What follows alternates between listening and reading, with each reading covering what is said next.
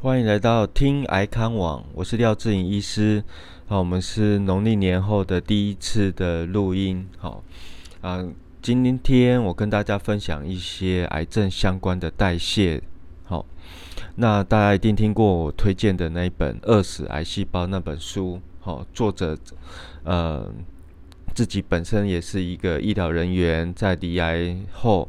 哦，针对一些癌症的代谢，哦，有深入的研究。那里面有提到一些方法，哦，那我们其中提一个比较重要的，我在临床上比较重要的，哦，是一些血糖、血脂肪的问题，来跟大家分享。那这本书呢，讲了很多种方法，很多种药物。那我们不是照单全收，但是呢，这本书告诉我们一个重要事情，哦，饿死癌细胞，哦，就是说癌症的相关的。它的获取能量的来源，它的饮食的来源，它的代谢跟一般的呃细胞有没有什么不一样？好，那我们在前面几集已经有谈到，癌细胞的代谢是走一个无氧的呼吸，走一个糖的代谢，快速的无氧呃葡萄糖的代谢。那借由无氧的呼吸呢，它可以快速的摄取大量的葡萄糖，然后借由这个无氧的瓦博士效应呢，可以。掠夺我们身体上的葡萄糖，所以呢，我们在呃正子造影上，我们用葡萄糖的注射显影剂，可以呃可以明显的看到身体上的癌细胞或者是转移性的癌细胞所在之处。所以过量的糖，哦，米字旁的糖就是精制糖的糖呢，比较容易是刺激呃身体胰岛素的分泌。哦，甚至一个肝脏肿瘤生长因子哦，IGF-1 的分泌，哦，间接引起一些呃发炎反应。所以高糖分的饮食、过甜的饮食、精制糖的饮食、饮料、甜点、蛋糕等等汽水，这种会刺激身体发炎的含高糖分的饮料，在离癌后或是健康人都必须尽量减少，避免我们一些胰岛素的阻抗。哦，造成一个癌症的复发的风险，或是离癌的风险。所以，我们癌症病友呢，常常会问：治疗完以后，我追踪只要追踪肿瘤指数、电脑断层或超音波、呃骨头扫描就好了吗？哦，我在这里会分享我们所着重的重点，就是会请病友同时抽你的血糖、血脂肪。血糖含空腹血糖，还有三个月的糖化血色素。血脂肪包含胆固醇、三酸甘油脂，还有低密度的胆固醇。好，这几项都是癌症后的一个风险的一个降低的因子。好，首先我们谈到血糖的部分，我们的糖化血色素好必须在五六以下，甚至五点八、五点七以下是最好。空腹血糖最好是在一百以下。假设说你的空腹血糖在一百到一百二十六之间，你已经是糖尿病前期的一个状态。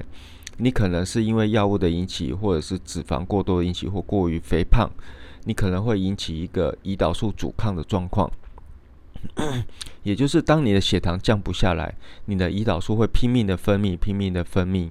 胰岛素拼命分泌的情况下。连带的，你会引起肝脏的肿瘤生长因子的分泌的增加，引起一些癌化、癌症复发的风险。所以，你的饮食、运动必须先调整，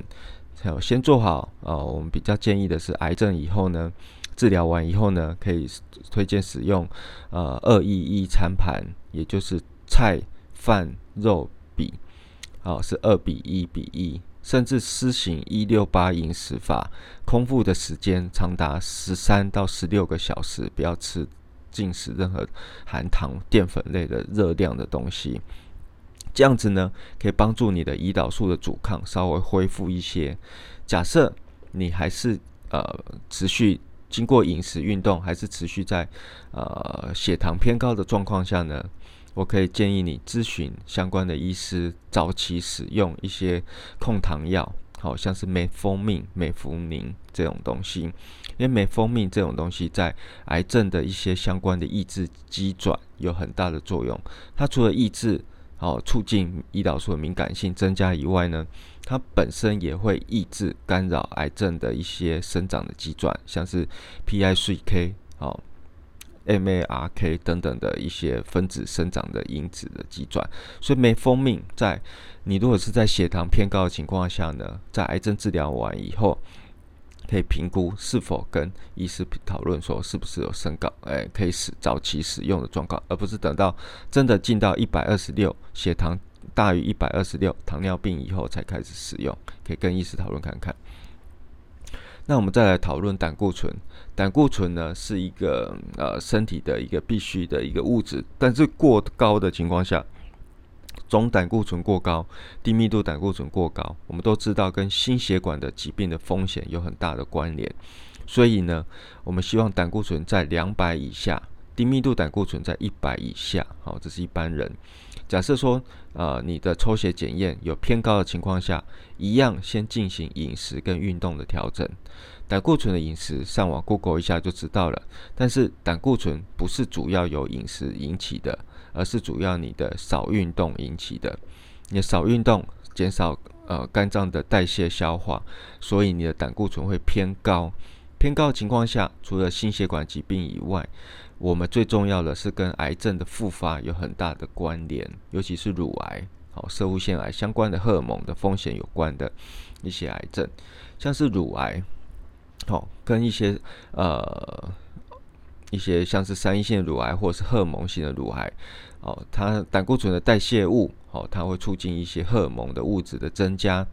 那胆固醇过高的情况下呢，也会让癌细胞比较活跃。减少在癌细胞转移的时候的自体的死亡，也就是胆固醇过高的情况下，癌细胞转移的成功率就比较高。那我们目前也看到，我在追踪癌症治疗后的病人，四十到五十趴的病人在癌症治疗完以后呢，他的长期代谢是有问题的，可能是血糖偏高，可能是胆固醇偏高。好，如果过高的情况下，除了饮食调控以外，好，也必须进一步用药物的呃改善。那我们来进一步来了解哦，降血脂药物 statin statin 类的药物，好，在于癌症的辅助治疗上面是不是有一些帮忙呢？好，一篇三阴性的乳癌的研究呢，发现说二三期的三阴性乳癌在治疗完以后呢，有使用这个 statin 类降血脂的药物，它整体减少了三十到五十帕的复发的风险。好啊，那 statin 类的药物在一些其他相关的癌症，大肠癌、哦，射物腺癌等等上面也有看到这个观察型的现象。那 statin 类呢，主要是抑制了一个 HMA-CoA 的呃一个分解的酵素。那 HMA-CoA 这个分解的酵素呢，同时跟乳癌细胞的生长也有很大的关联。所以我们综合起来提到说。没蜂蜜、血糖药、控糖药，还有降血脂药、s t a t i n 类的药。当你的血糖、血脂在偏高的情况下呢，在经过饮食、运动还是没办法有效改善的时候，适量的早期使用这些药物哦，同时观察一些肝肾功能的情况下，这两个药物可能对于啊癌症病人，尤其是乳癌的病友，有长期哦可能辅助。抑制癌细胞的一个辅助作用，因为呃抗控糖药有抑制呃 PI3K 的一个机转，那降血脂药 statin 哦有那个减少 HMA-CoA 的一个讯号的传递，好，那